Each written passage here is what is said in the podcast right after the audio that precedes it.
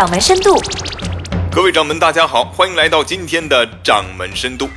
在今天的开始呀，先跟各位分享一个朋友的故事。大约就在二十年前，朋友在美国呀参加过一个派对，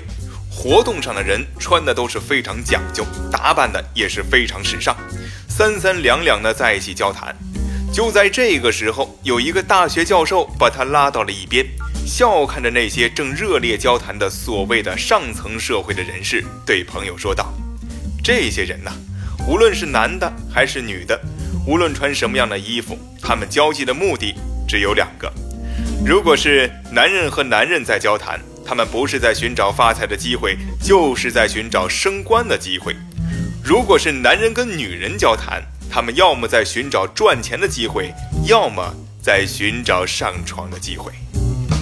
我这朋友仔细一想啊，社会交际差不多也就是这种情况了。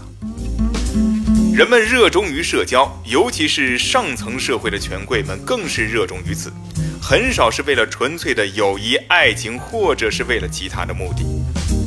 司马迁在《史记》里有这么一句名言，叫做“天下熙熙，皆为利来；天下攘攘，皆为利往。”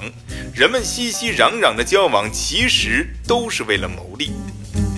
对于企业家和商人来说吧，社交的主要目的就是为了利益交换。无论社会形态和制度如何，一个社会的各种利益的资源，最终是由人来掌控的。在现代商业社会里，很少有不懂社交或者是拒绝社交的商人。不懂社交就等于是没了关系圈子，没了关系圈子就是没了人脉，没了人脉就不会产生利益同盟。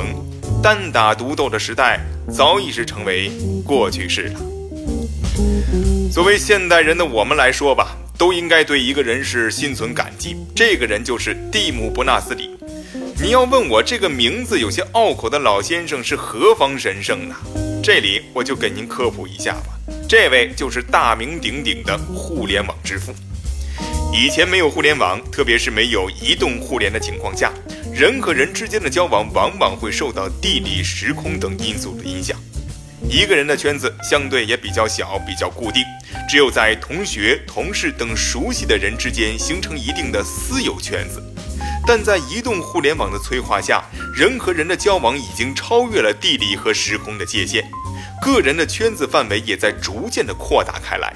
您正在收听的是《掌门深度》。咱们形象的来说，一部手机就是一个人贩子交易市场。衡量手机价值的大小，不是手机的品牌或者是价格，而是手机里朋友圈的质量和数量。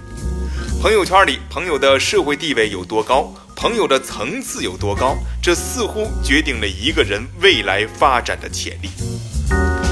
接下来再给各位说一件事儿，就在不久前呐，一位朋友跟我说过，某天他的微信的圈子里不知怎么回事冒出了两个知性美女，聊了几句之后啊，人家就提出了一个小要求。老板给他们下了任务，要求他们在一周之内加入三个高大上的企业家圈子，请求朋友帮忙把他们拉进几个企业家的圈子里。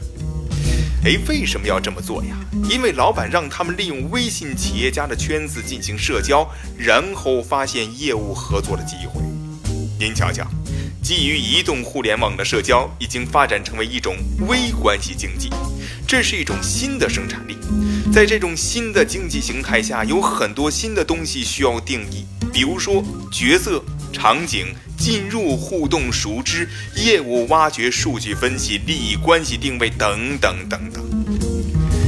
在现在，我们还不能确定微关系经济这种新社交模式最终将改变什么。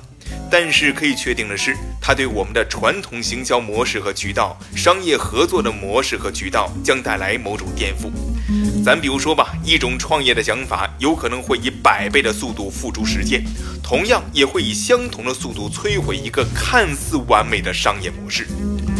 微关系经济的特点就是为自由的社交 P2P 创造一个全新的通道，把传统的商业节奏从过去的一档一下子提高到了五档。微关系经济使得每个商业早期的业务单元得以最快速度的成长。从这一点来说，经济正在迈入快鱼吃慢鱼的时代。